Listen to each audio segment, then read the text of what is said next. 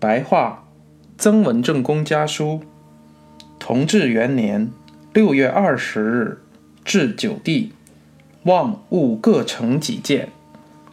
元帝左右，这回的洋枪何用？前次解送去的一百支合用吗？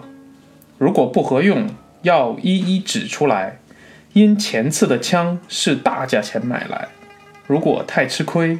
不能一一向对方申说理由。我因为近来办事有些名望，关系不浅，以湖北怀疑继弟的说法相告。弟弟说我不应该谈到外面的指责。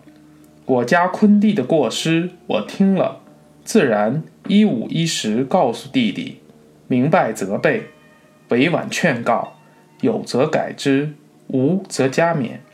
怎么可以秘而不宣呢？湖北对待季帝，自然是有意与他为难，名望所在，是非便出来了，赏罚便分明了。就是军饷的有没有，也于这里判断。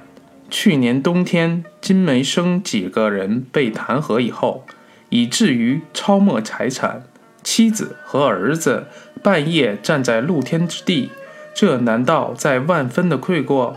也是因为名望太大，赏罚也跟着来了，众口悠悠，开始不知道从何说起，也不知如何又停止了。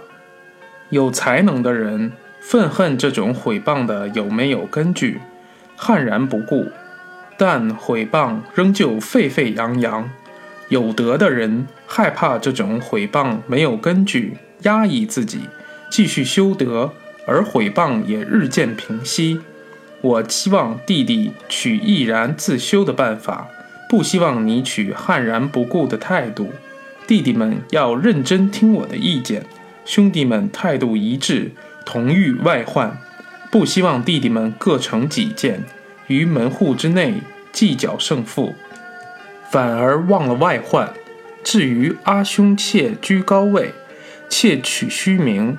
时刻都有颠覆坠落的危险。